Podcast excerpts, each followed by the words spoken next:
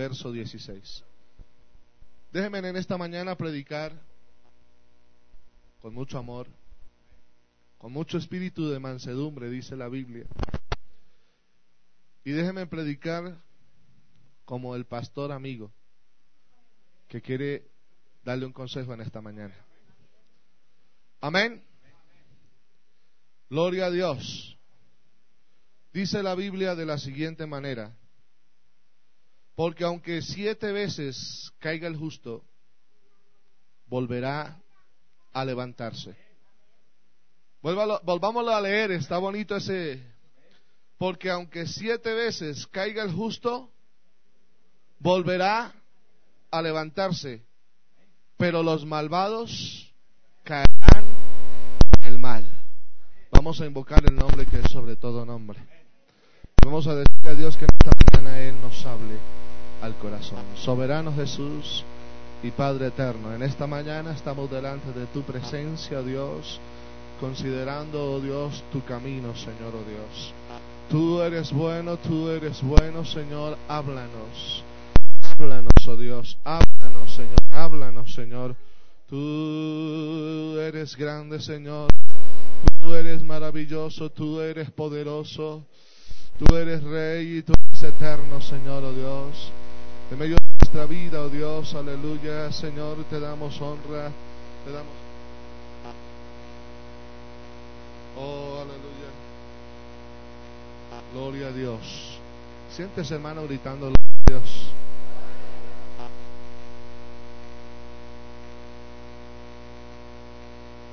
Gloria a Dios.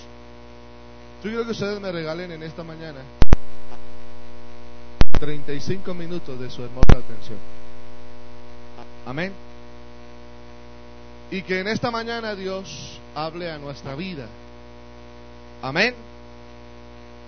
El tema en esta mañana es restaurando a los caídos.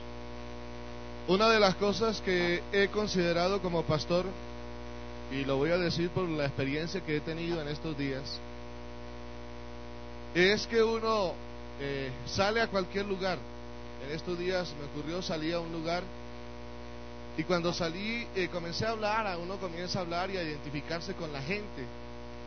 Y estaba hablando con una persona y en eso que estábamos hablando con esa persona me dice, esa persona en medio de la charla me pregunta y me dice, usted tiene cara como de cristiano. ¿Sí? Entonces le dije, sí, claro, yo soy pastor de la iglesia en tal lugar y y me dijo, yo era de la iglesia. Y comenzamos a entablar una, una charla y me dijo, pastor, mire que tengo un problema. Yo era de la iglesia y, y hace tantos años que yo pertenecía a la iglesia y era un buen líder de la iglesia, pero hoy me dijo estas palabras textuales, hoy estoy caído. Eso me hizo pensar y reflexionar porque no solamente fue el encuentro con esa persona la que me hizo pensar, sino que inmediatamente después hablamos con otras personas y esas otras personas dijeron, yo también asistía a la iglesia y era creyente.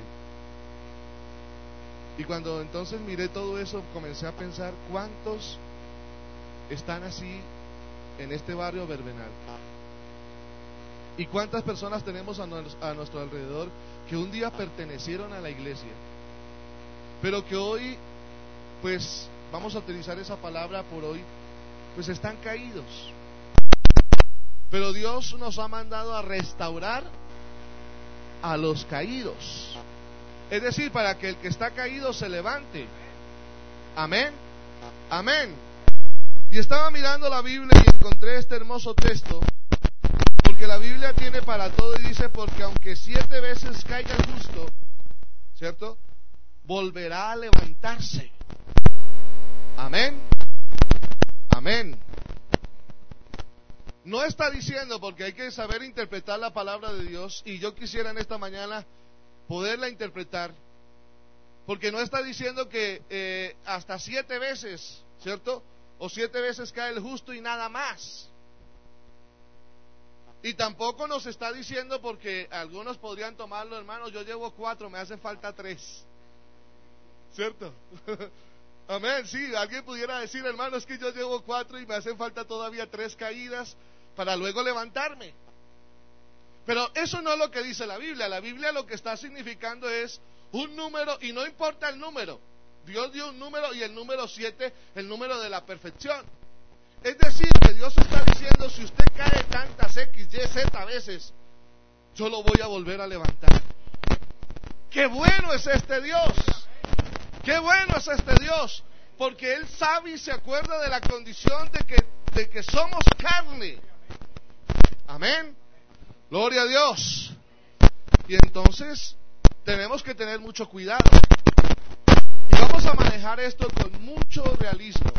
Yo voy a hablar hoy, por eso dije al comenzar, voy a hablar como pastor amigo, porque voy a hablar abiertamente. Sé que estamos entre gente mayor, adulta, nos acompañan algunos niños, gracias a Dios por eso, pero yo sé que lo que voy a decir es una verdad tan clara que no la podemos cambiar, sino que a veces, muchas veces callamos pero tenemos que decirlo porque queremos que haya restauración en la iglesia. Amén. Número uno, en la iglesia encontramos dos tipos de cristianos. Amén. El cristiano número uno es el cristiano que más bien es cristiano criticón. Sí lo hay, ¿cierto? ¿Sí lo hay o no lo hay? Ustedes me van a ayudar en esta mañana diciendo amén o no amén. ¿Hay cristianos criticones en la iglesia? Amén, eso los vamos a acabar. Eso se está, eh, dice, eso estaba en la era eh, en vía de extinción. Amén. Pero en la iglesia también están los restauradores. Y a ese grupo es el que yo quiero dedicarle todo mi tiempo. Amén. Uno tiene, uno tiene como ciertas cosas porque, no sé, el ser humano es de esa manera, pero vamos a enseñar aquí porque tenemos que ir cambiando. Estamos en la iglesia y tenemos que ir cambiando. Somos dados a la crítica, sea del bien o del mal. Todo lo criticamos. Usted no se ha puesto a mirar. Si algo pasa bueno, usted le ve la cosa mala. Y si hay algo malo, usted de pronto hasta le ve la cosa buena. ¿No le ha pasado? Todo eso hacemos nosotros. Todo eso hacemos nosotros. Amén. Pero hermanos, vamos a mirar algo porque tenemos que hacer algo bien hermoso en esta mañana. Es pensar en los momentos que han vivido muchos de nuestros hermanos cuando cometieron un error y por eso cayeron. Amén. Ahí sí bajó el amén. Pero vamos a tener en mente la palabra de Dios. Amén.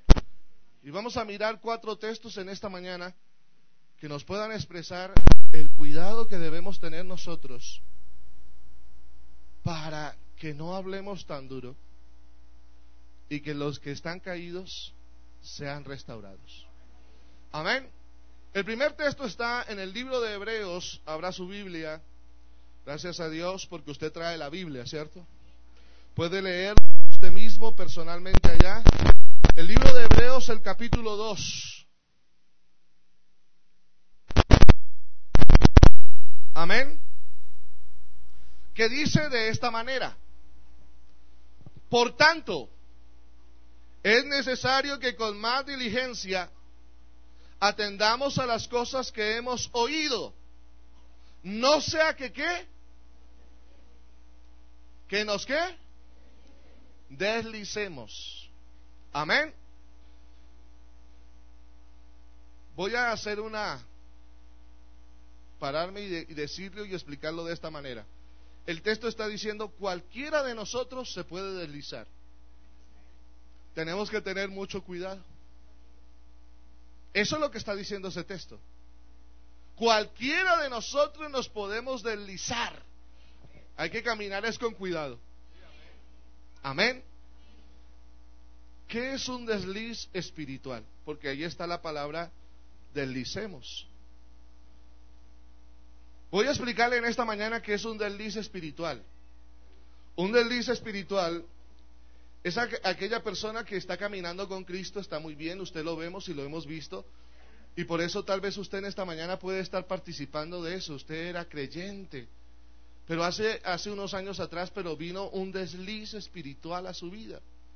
Y usted era consagrado, usted era santo, usted era fiel, usted era un hombre de Dios, era una mujer de Dios, se gozaba se gozaba viniendo a la iglesia, se gozaba asistiendo, se gozaba ayudando al necesitado, se ayudaba, se gozaba evangelizando, pero y lo conocíamos como el hermano cariñoso, como el hermano fiel, como el hermano honesto, como el hermano sincero, pero de pronto a ese hermano se le presentó una tentación, X, Y o Z. No quisiera hablar en esta mañana de qué tentación. Pero se le, se le presentó una tentación y esa persona cayó. Tuvo su desliz espiritual.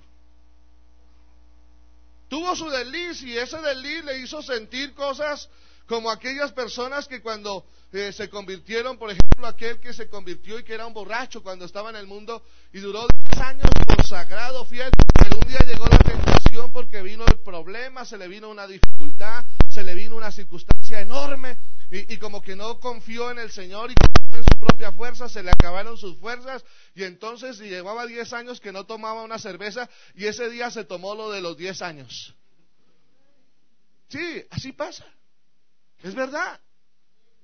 Y se tomó los 50, 100 petacos y terminó borracho, lo vio y, estaba allá. Y, mire, porque una vez nos sucedió, un hermano le pasó eso y entonces ese hermano, eh, pues estando en la borrachera, se subió en la, en, la, mesa de la cantina y nosotros íbamos pasando por ahí, eso bailaba y se movía y hizo todo el espectáculo y claro, él se dio cuenta que un hermano lo vio. Y esa circunstancia hizo yo no vuelvo más a la iglesia, ya el pastor sabe, ya me vieron algunos hermanos y ya eso me trae una vergüenza, una circunstancia difícil, yo no vuelvo más a la iglesia. ¿Cierto? Ya el pastor se dio cuenta. Y algunos le tienen más miedo al pastor que a Dios. Oiga, terrible esto. Yo, no, yo, no, yo nunca he comprendido eso. Algunos le tienen más miedo al pastor que a Dios y debiera ser lo contrario. ¿Cierto? Porque es que el Señor sí lo ve a uno aunque, aunque usted se esconda. Para pecar ahí sí lo está viendo Dios. El pastor no tiene ojos para ver todas las cosas. Pero Dios sí tiene ojos. Amén. Entonces nosotros tenemos que tener eso y llegó el momento del desliz. Ahora, Aquí viene la parte importante. Todos los que estamos aquí, todos, sin excepción hasta el pastor, todos, tenemos que enfrentarnos a diario a momentos de tentación.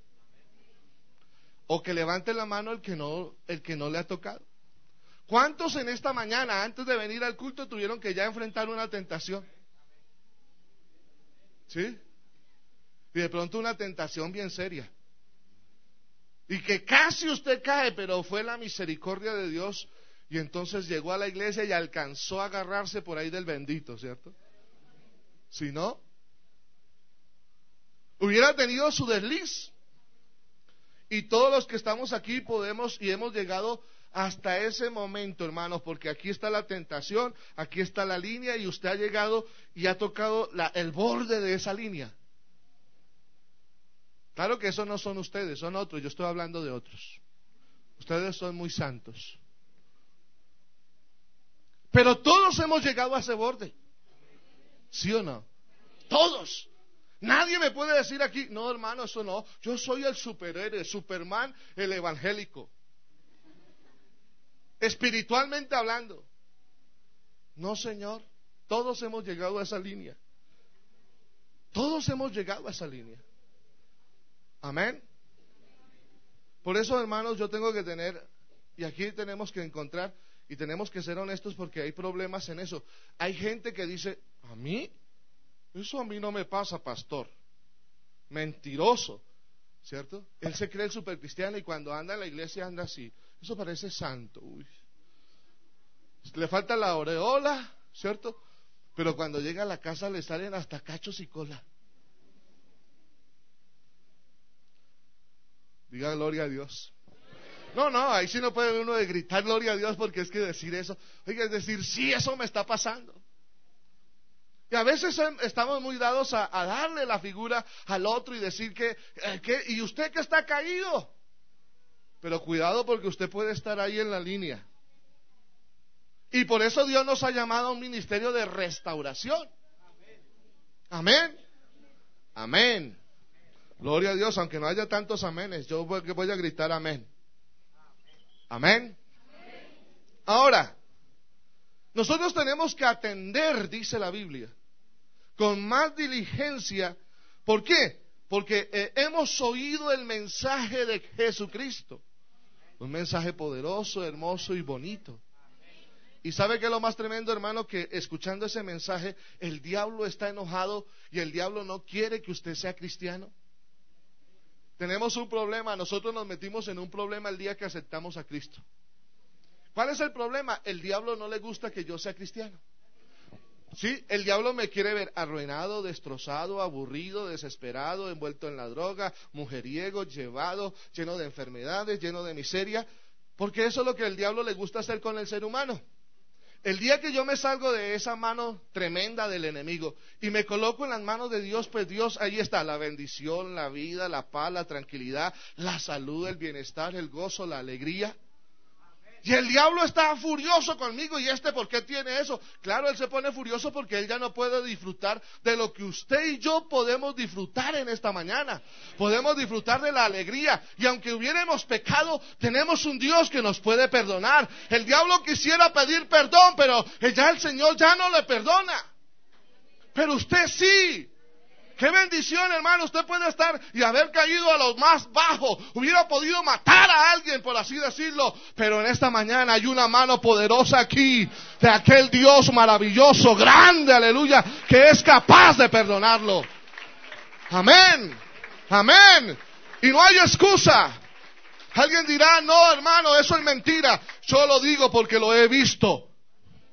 He visto a hombres que han asesinado, que han sido asesinos en serie. Me tocó evangelizar a un hombre que estaba dispuesto una mañana, una tarde a matar a su propia esposa y a sus propios hijos y luego suicidarse. Pero llegó el toque del evangelio, llegó el toque de la palabra, llegó el toque del poder y ese hombre terminó aquí de rodillas, alabando y glorificando a Dios y hablando en otras lenguas. Amén. Tenemos un Dios muy grande. Amén. Por eso, hermanos, vamos a cambiar la historia, vamos a cambiar la historia. Y yo estoy dispuesto y quiero con la ayuda de Dios cambiar la historia. No queremos ver derrotados. Porque esta iglesia no es un grupo de derrotados. Esta iglesia es un grupo de más que vencedores. ¿Cuántos más que vencedores hay aquí en esta mañana? ¿Cuántos más que vencedores hay aquí en esta mañana? Aquí hay un grupo de más que vencedores y usted está dentro del grupo. Amén. El diablo está buscando a la más débil. Pero no vamos a dejar que nadie se debilite. Vamos a rodear a cada grupo de personas. De pronto usted dirá ahí, no hermanos, que yo estoy muy debilitado. Tranquilo, le vamos a dar las vitaminas necesarias por la palabra. Nos toca darle alimento espiritual, en biberón se lo damos, pero que usted no se muere, no se muere. Amén, no se va a morir. Amén. Número dos. Está en el primer libro de Corintios, el capítulo 10. Un texto casi que pudiéramos decir de memoria. Amén. El verso 13. mire lo que dice la Biblia. No os ha sobrevenido ninguna tentación que no sea humana. Es decir, que la tentación pero fiel es Dios. Escucha, hermano, y, el que está ahí, hermano, fiel es Dios, ¿cierto? Que no os dejará ser probados o tentados más de lo que podéis resistir, sino que dará también juntamente con la tentación la salida para que usted pueda soportarla. El versículo está diciendo, porque es que aquí es donde algunos cristianos no han entendido ni la Biblia. Ellos dicen, hermano, ¿y por qué me pasa esto a mí? Dios le está diciendo de antemano, le está diciendo, usted va a ser tentado. De entradita Dios le está diciendo porque Dios no se anda ni con rodeos, ni con cosas, ni nada escondido. Dios es tan serio y Dios es tan claro que cuando Él habla le está diciendo a usted todas las cosas y todas las pone sobre la mesa y le dice, usted va a ser tentado. Pero juntamente con la tentación, yo le voy a dar la salida. ¿Sí?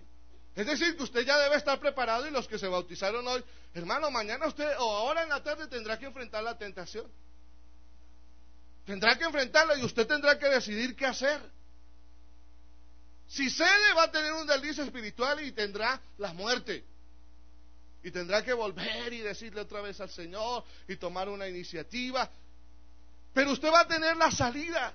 Porque Dios dice, yo mismo daré también juntamente con la, con la tentación, les voy a dar la salida.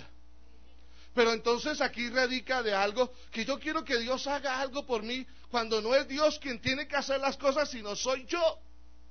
Viene la prueba, usted allá en el mundo, antes de conocer a Dios, voy a decir las palabras tal como suenan, usted era ladrón. ¿Sí? Amén. Usted le gustaba tomar lo que no era suyo, ¿y cómo se llama eso? Hermano, llámelo de otra manera, es que el nombre es ladrón. Así de sencillo. ¿Sí? Entonces usted tomaba las cosas allá cuando usted era, ¿cierto? Ya no somos. Ya no somos. Entonces allá usted era, usted, su, su amigo dejaba algo y... ¿Cierto? Algunos lo tratan de disfrazar, no hermanos, que yo era cleptómano. Aunque es una enfermedad, dicen. Es una enfermedad del espíritu, yo creo. Amén. Y entonces mire lo que sucede. Entonces usted se convierte, ahora dice ya, nueva vida en Cristo. Pero mire que hay unas circunstancias en su vida que mañana de pronto le van a dejar unos billeticos, unos 100 dólares ahí, bien bonitos. Y usted va a estar, mire que el problema más tremendo es este, que la dificultad de pronto puede ser tremenda. Usted está económicamente colgado. Van a venir por el arriendo, van a venir por el pago de yo no sé qué, y todo lo van a coger y usted tiene que solucionar ese día eso. Y ese día estuvo ahí. Y usted va a decir, ay, el Señor cómo me bendice. ¿Cierto? Y es ahí donde usted tiene que, juntamente, usted ya tiene que tener, eso no es bueno, eh, usted va consciente, eso es una tentación. Yo mejor llamo al jefe, le digo, mire, se le quedó esta plata aquí usted ejerció dominio propio sobre esa circunstancia, la entregó y, tuvo una salida, pero la salida no es que va a bajar un ángel, ay, a ver, a ver, un angelito, a ver que me baje y que se lleve la plata y que yo no la tome. Eso no va a pasar nunca.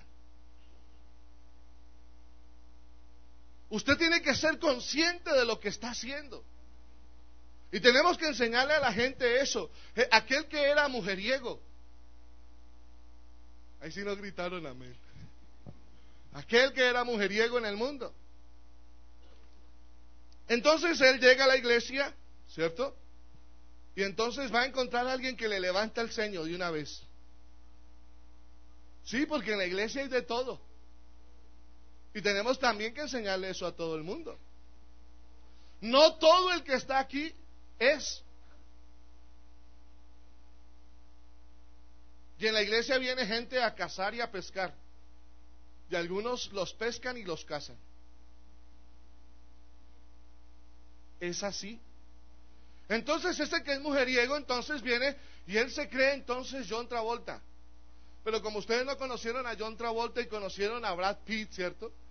Ese es el de hoy, el Brad Pitt. Usted se cree el Brad Pitt de la iglesia. y, saca pecho y, y, alguien le picó el ojo así y usted dice, uh". Señor, ¿por qué me hiciste tan guapo? Amén. Si usted no maneja eso, si usted no maneja eso, se va a ver envuelto en problemas. Ahora, ¿qué es lo que eh, eh, siempre he pensado en algo? Y el diablo no está buscando y usted se llena de unos argumentos hasta bobos. Porque usted hasta simpático es, hermano. Sí, de verdad ni simpático es, pero usted tiene una cosa que al diablo le gusta.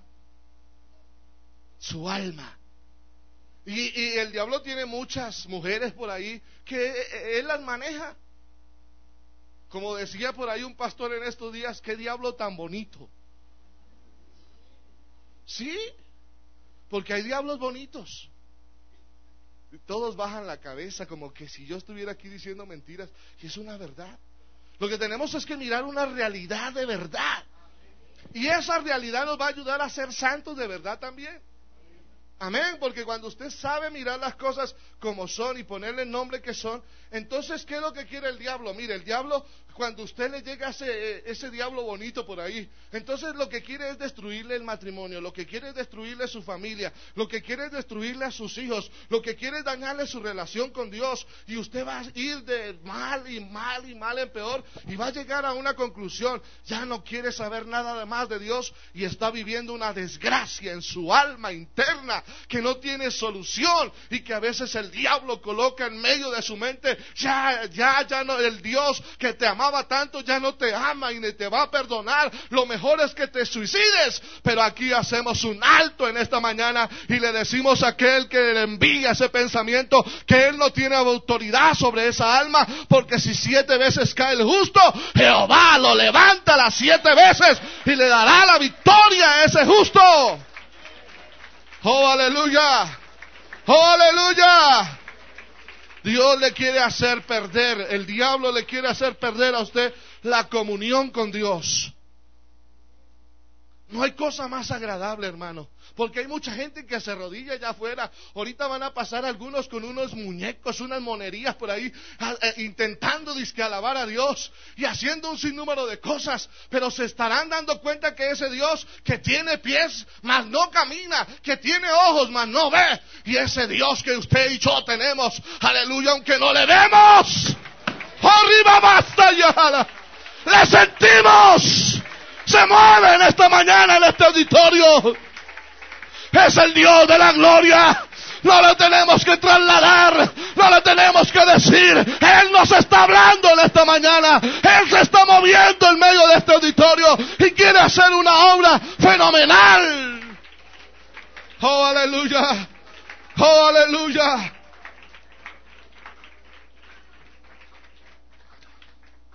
El diablo quiere que tú te deslices. ¿Y sabe qué es lo que Él quiere? Cortar la comunicación con Dios. No hay cosa más agradable. Yo estaba diciendo, mucha gente se arrodilla en tantos lugares y suben de rodillas a tantos lugares tratando de comunicarse con Dios. Y Dios le está diciendo, no hagas tantas boberías. Yo necesito un corazón limpio. Yo necesito un corazón sencillo. Yo necesito un corazón contrito. A ese, a ese, a ese. Ese es el que me parte el corazón y a ese yo escucho.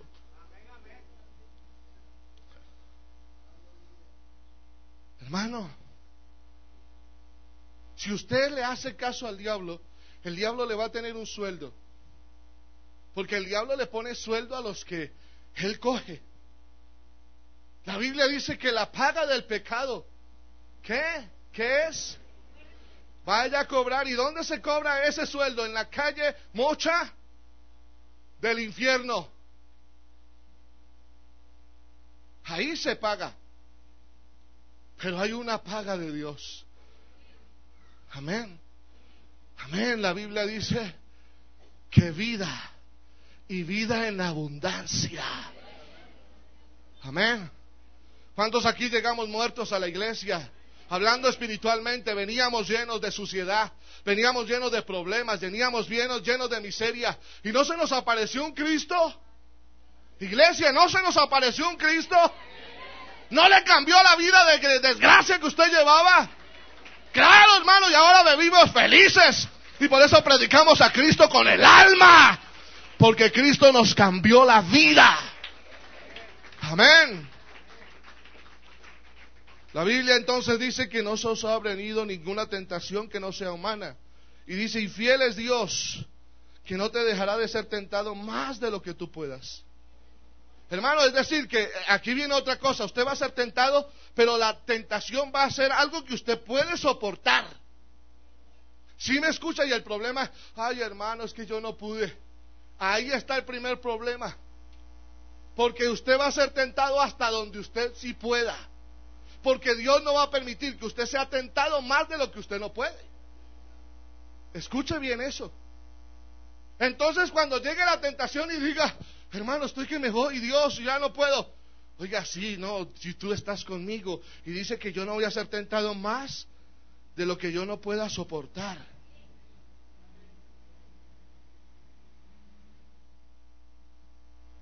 Si ve cómo le cambia la cara a muchos. Porque usted entonces llega a la iglesia y dice, hermanos, que no pude. No quiso, es otra cosa. Porque usted hubiese podido, porque Dios hasta ahí, usted puede. Si le salió una tentación bien, yo decía hace unos días, enseñando en una iglesia, le decía a los hermanos que esto es como una pelea de boxeo. Si a usted le sale una tentación chiquitica es porque hasta ahí puede. Un peso mini mosca. ¿Sí? Pero si a usted le sale una tentación de esas grandes, un peso pesado es porque usted también es peso pesado. Pues vamos a ver. ¿Sí? Es decir, usted dice, y es que a mí me salió una grandota. Pues esa grandota usted puede. Usted puede con esa grandota. Y la va a vencer. Y el día que usted venza eso, hermano, hermano, usted va a dejar al diablo con los crespos y con los rulos hechos. El diablo poniéndose rulos y todo eso para salir y reírse de usted y se va a quedar vestido de novia y de todo. Amén. ¿Cuántas veces el diablo lo ha querido hecho hacer deslizar? Amén. Yo pensaba que esto iban a decir amén todos. No, claro que es que aquí no sucede. Gloria a Dios. Mira, hermanos, una de las cosas que voy a decir a los hermanos para restaurar, a los hermanos que estamos aquí en la presencia de Dios, es que una de las cosas que yo he aprendido y me ha ayudado a dar pasos grandes en este camino del Señor es que nunca he tomado el juicio en mis manos. No importa cuál sea el pecado del hermano. No importa.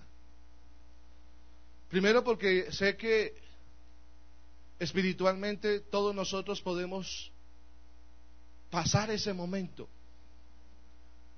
Pero hay hermanos que cogen la piedra, la levantan, y si alguien falla en la iglesia, ya lo quieren matar. Pero la Biblia dice, así que el que piense estar firme, ¿qué? Mire que no caiga. Mire, hermanos,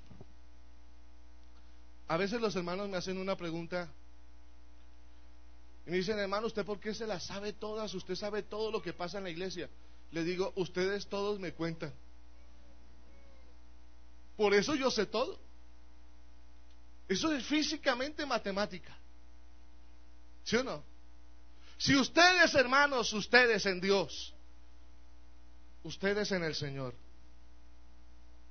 comenzaran a vivir una vida y comenzáramos a quitar de un lado el chisme, la murmuración, la crítica, hermano, tendríamos resultados enormes.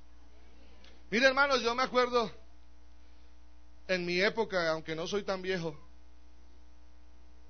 ¿Hay algunas sonrisas aquí? ¿Dudaron eso?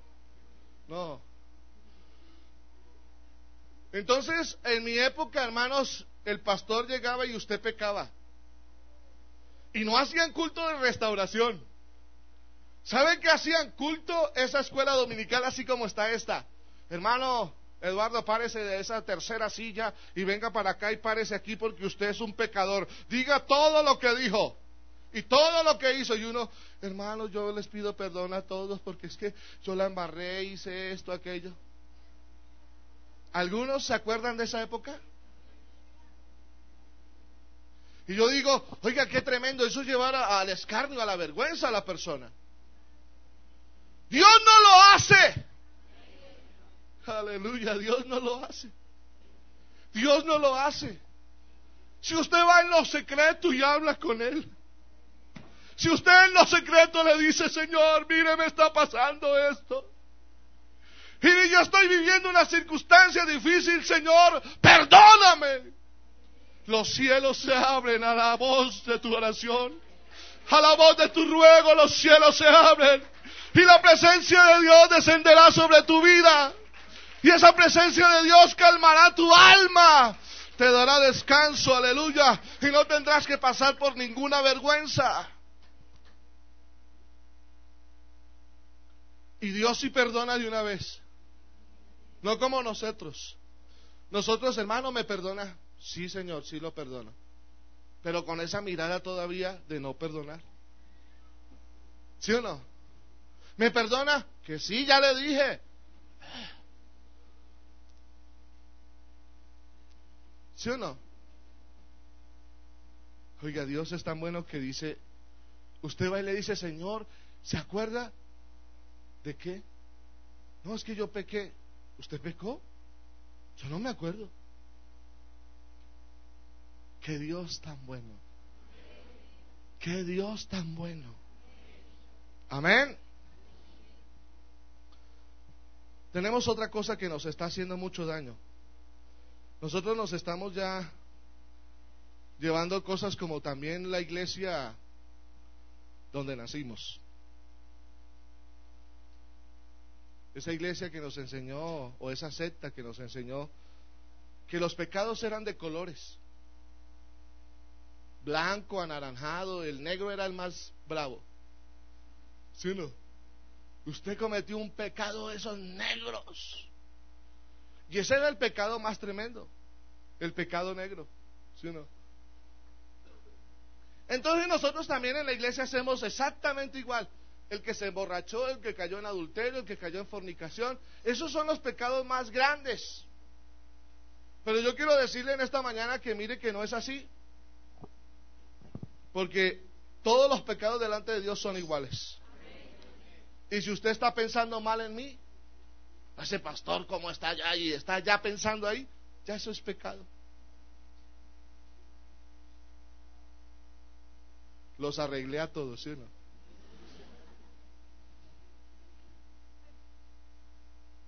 Amén. Ya eso es pecado. Oye, ¿y por qué ese pastor se puso ahí? Está estrenando corbata. Y ahí la envidia, ya es pecado. Amén. ¿Sí ve? Y dice, no, es que yo soy tan santo. Y santo con envidia es pecado. Gloria a Dios, no dicen nada ustedes, hermano. La hermana que viene estrenando y entonces alguna dirá, uy, se cree mis universo. Envidia. Ya es pecado. Y usted toda envidiosa ahí. Oiga, la pregunta es, ¿a cuánta le sucedería esto esa mañana? Tienen que reconciliarse. Sí, porque solamente pensamos en reconciliación en grande. ¿Y en chiquito qué? Dice la Biblia, cazar las zorras pequeñas. Porque esas zorras pequeñas son las que hacen perder el viñedo. Las zorras grandes las cogen y las matan, pero las pequeñas nadie se da cuenta. Y usted dice, no, es que yo tan santo. Échele ojo. Amén. Amén. Gloria a Dios. Un comentario que usted haga de una persona cuando esa persona no esté, ya es pecado. Si usted ahora, por eso no vaya a salir a hablar del sermón ni del pastor, porque ya es pecado y tiene que venir a arrepentirse. Gloria a Dios. Gloria a Dios. Uno tiene que actuar, no como actuó un hombre en la Biblia. Mire, un hombre en la Biblia actuó de esta manera. Vamos a leerlo, Mateo capítulo 26. Este era un super man. Cristiano. Vale, cuidado, este es Superman cristiano. Entonces, mire lo que dice la Biblia. Verso capítulo, San Mateo capítulo 26, verso, verso 30. Mire este Superman cristiano. Después de haber cantado el himno y, y cantado, mire, después de haber cantado y adorado, salieron al monte de los olivos y entonces Jesús les dijo, todos vosotros, ¿y a quiénes estaba mirando? A los discípulos. Os, os escandalizaréis de mí esta noche. Y yo me imagino la cara, así como a veces nos miramos nosotros. ¿Cierto? Porque escrito está, heriré al pastor y las ovejas del rebaño serán dispersadas. Pero después que haya resucitado iré delante de vosotros a Galilea. Y mire lo que respondió el supercristiano este. Se levantó y respondiendo dijo, aunque todos se escandalicen de ti, yo nunca me escandalizaré. Y mire lo que le dice Jesús. De cierto, de cierto te digo, mi amado Superman, que esta noche antes de que el gallo cante tres veces, aunque el gallo cante, tú me negarás tres veces. Y vea todavía el atrevido, más Superman. Ya hasta el hombre araña se había vuelto ahí también. Decía, aunque tenga que morirme contigo, ¿no qué? Y salieron otros superhéroes ahí. Léalo. Todos los discípulos dijeron que lo mismo. Superhéroes en acción ahí. Y llegó el momento. Llevan a Jesús, ¿cierto? ¿Y qué pasó? Todos, todos lo negaron. ¿Ah? Yo me imagino a Jesús viendo a Pedro y Pedro Superman ahí. Pedro, me vas a negar esta noche. Señor, mire, yo traje la capa. Yo no te voy a negar. Sí, sí lo vas a hacer. ¿Cierto? Mire, hermanos, que hay que tener cuidado con aquellas personas que se consideran super espirituales. Yo le tengo más miedo a los super espirituales. ¿Sí? Le tengo más miedo a los super espirituales. Porque ellos son los que Dios les revela cosas extrañas. A ellos. Porque a los normales nada. Y lo que viene todo está aquí ya en la palabra. Ya está aquí. Hermano, hermano, y aquellos que quieren, entonces ellos se vuelven los que quieren tomar la ley en sus manos. Y andan criticando y diciendo, mire lo que, y señalan. Yo me acuerdo de, uno, de un diácono una vez que cayó otro diácono en la iglesia y él se paró desde el púlpito y el domingo por la tarde, como le dieron la oportunidad, dijo, sinvergüenza, pecador, arrepiéntete y vete. Y a los, al mes estaba él sentado y ya no había otro predicador haciendo lo mismo también había caído. Cuidado con los dedos que señalan. Porque dice la Biblia, el que piense estar firme, ¿qué? ¿Qué debe hacer la iglesia, hermano? Aquí viene la aplicación en esta mañana y escúcheme, hermano y amigo, escúcheme. ¿Qué debe hacer la iglesia? Gálatas capítulo 6.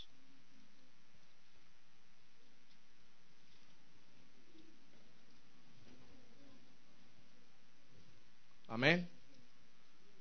Gálatas el capítulo 6, el verso 1 dice, hermanos, si alguno es sorprendido en alguna falta, vosotros que sois espirituales, ¿qué? Restaurarle con espíritu de envidia. Ah, no, estoy leyendo mal esta Biblia. Con espíritu de mansedumbre, considerándote a ti mismo no sea que tú también seas que tentado. ¿Sabe qué está pasando, hermano? Hay personas aquí en esta mañana que han caído en un desliz espiritual y no han vuelto a la iglesia. Y de pronto en esta mañana han venido.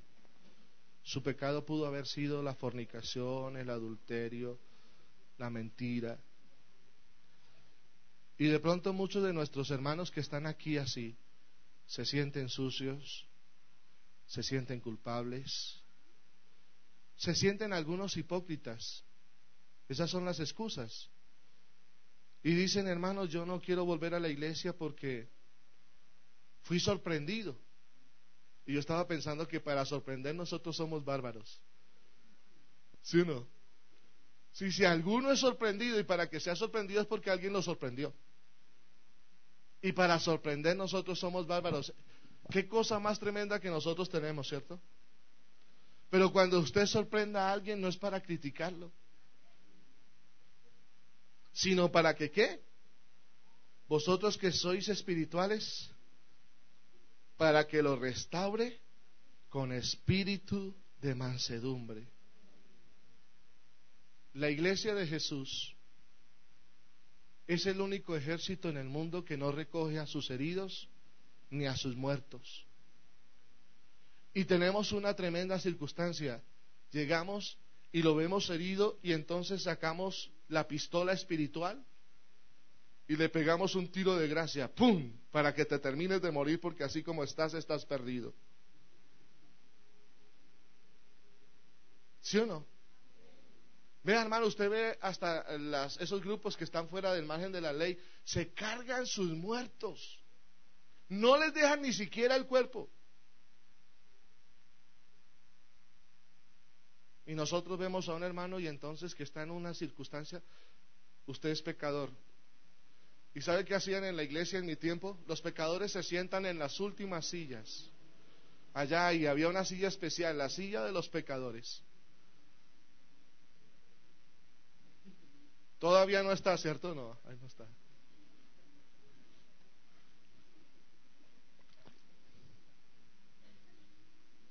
Pero así era. Y sabe que nadie los puede saludar. Son los pecadores. Si uno salía y uno quisiera hablar con el hermano y tenía que pasar porque tenía que...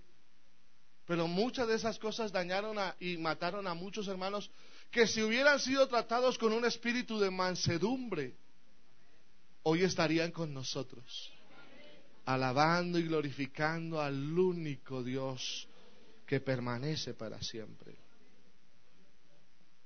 Uno escucha al hermano y la Biblia dice, hermano, vosotros que sois espirituales, restaurables con espíritu de mansedumbre. Sabe que no hay nadie más, hermano, en el mundo. Y mire lo que voy a decir que los más necesitados son aquellos que han caído. Y sabe que en esta mañana alguno de ellos necesitará el abrazo, la expresión de cariño y decirle, tú eres importante. Y usted debe restaurarle no con espíritu de crítica porque dice el escritor, considerándote a ti mismo. Es decir, si usted le restaura hoy, hoy puede ser hoy por ti, mañana por mí. Oiga, hermano, porque usted hoy restaura a alguien y mañana de pronto ese alguien puede ser el que lo está restaurando a usted. Yo no sé, yo creo que a todos aquí nos ha pasado. Porque en la iglesia usted no ha sido santo todo el tiempo. Ni he sido santo todo el tiempo. Pero ha habido alguien que ha venido y en el momento más difícil, hermano, y por eso alabo a Dios. Por eso glorifico a este Dios. Por eso exalto a este Dios. Porque en los momentos más difíciles de mi vida, donde como que ya no había esperanza, hubo un amigo, hubo una mano, hubo, alguien, una mano humana primero que me dijo, Jesús todavía te ama, Jesús todavía te quiere, Jesús todavía está contigo, aleluya. Si siete veces, aleluya, caes, siete veces te levantará Jehová. Amén, hay un amigo en esta mañana, pero también está esa mano espiritual, esa mano de Dios que en esta mañana se está moviendo por este lugar y que le está diciendo porque creo y estoy seguro, porque esta mañana madrugué a decirle al Señor, Señor, en esta mañana van a venir muchos a la iglesia y van a venir algunos necesitados de que tú les abraces, de que tú les hables al oído y les hables el corazón y les digas allá en lo más profundo donde ellos no creen que haya esperanza que tú les amas. Aleluya. Aleluya. Que tú les amas. Y que quiere ayudarlo. Gloria a Dios.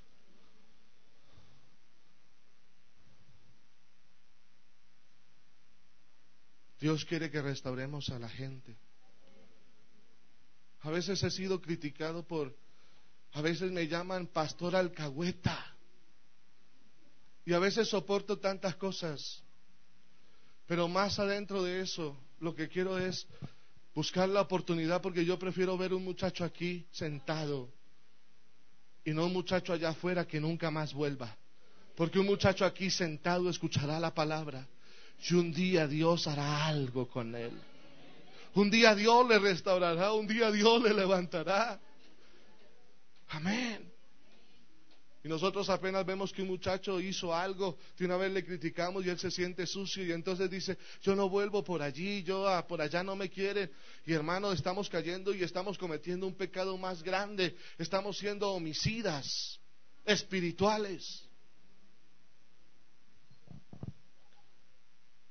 Y voy a terminar diciendo, segundo de Timoteo, segunda carta del apóstol Pablo a Timoteo, donde usted debe tomar esto para usted, querido amigo y hermano. Segunda carta del apóstol Pablo a Timoteo en el capítulo 1, el versículo 7 dice, porque no nos ha dado Dios Escuche y dígalo usted ahí mentalmente, amigo y hermano, que, eh, que, de pronto ha pasado por un difícil momento. Segunda carta del apóstol Pablo a Timoteo, el capítulo 1, el verso 7. Porque no nos ha dado Dios espíritu de cobardía. Escuche y dígalo usted en su interior, sino de poder, de amor y de dominio propio. Y esa verdad hay que decírsela al diablo y al diablo no le gusta. Pero usted que está caído puede decirlo en esta mañana, porque Dios me ha dado a mí espíritu de poder. Pero hermano, no me ve. No, es que es por la fe. Sí, la fe está aquí. Claro, nosotros vivimos por fe. Y Dios quiere que usted le crea, no por lo que usted está viendo humanamente, sino por lo que Dios está haciendo aquí en esta mañana. ¿Usted cree que Dios vino aquí simplemente a pasar un rato como algunos venimos a veces los domingos a pasar un rato? Dios no vino a pasar un rato en esta mañana, hermano. Dios no vino a pasar un rato. Dios vino en esta mañana a extender su mano poderosa. Dios vino en esta mañana a extender su gracia. Dios vino en esta mañana a extender su poder. Dios vino en esta mañana a extender todo de Él. Oh, aleluya. Oh, aleluya. Gloria a Dios. Gloria a Dios. Gloria a Dios. Si usted se ha caído, tiene que levantarse. Le voy a contar una historia y usted se va a reír de mí esta mañana. Pero la voy a usar para que usted quede bien el ejemplo, ¿no? Mi papá me compró una bicicleta bonita, me acuerdo yo. Y uno con una bicicleta nueva se vuelve picadito. Pero eso solo me pasa a mí, a ustedes no les pasa.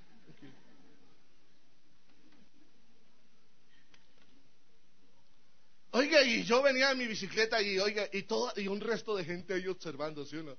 Y uno ahí todo picado. ¿Sí uno? Todas las monerías que hace uno.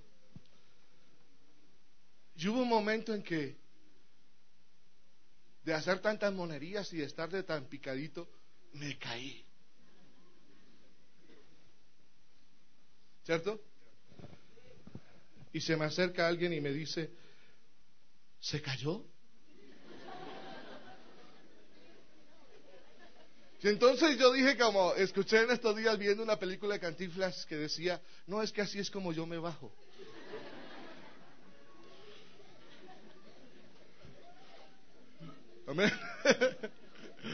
Así es como yo me bajo. Pero ¿sabe cuál es el problema? Levantarse ahí. El problema es levantarse ahí porque usted está todo raspado, se rompió hasta el pantalón nuevo, porque ese día se lo puso para chicanear más. y usted levantarse de tremendo totazo. ¿Le duele? No. Pero si usted se levanta es un vencedor. El problema es que usted se quede como muchos cristianos ahí.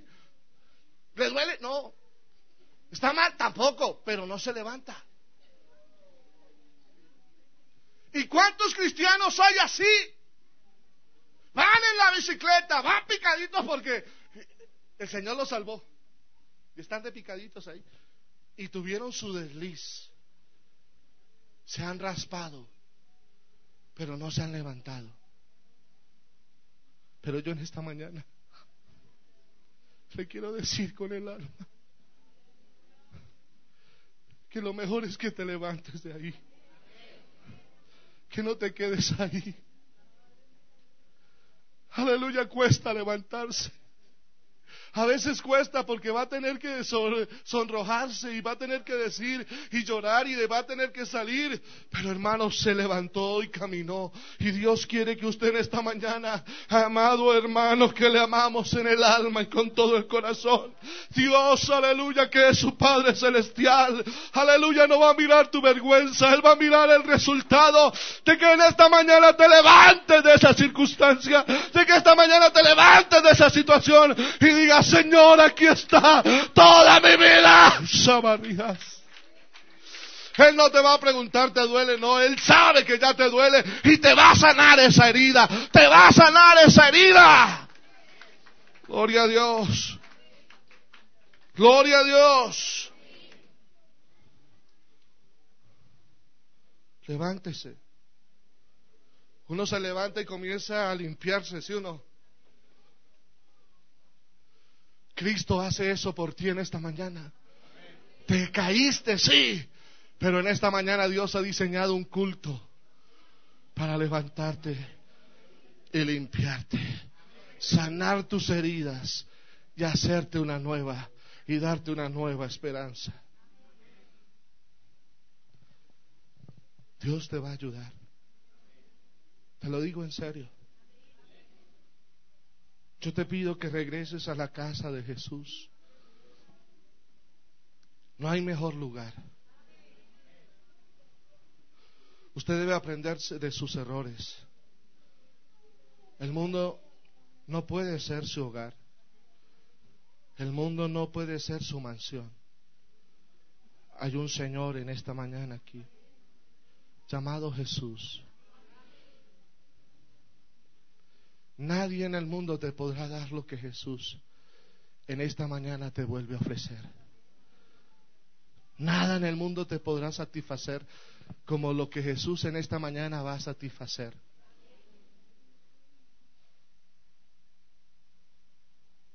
Puede ser que en esta mañana hayan personas caídas aquí también, que no se hayan ido. Es decir, que participan a diario de los cultos, pero que están caídas.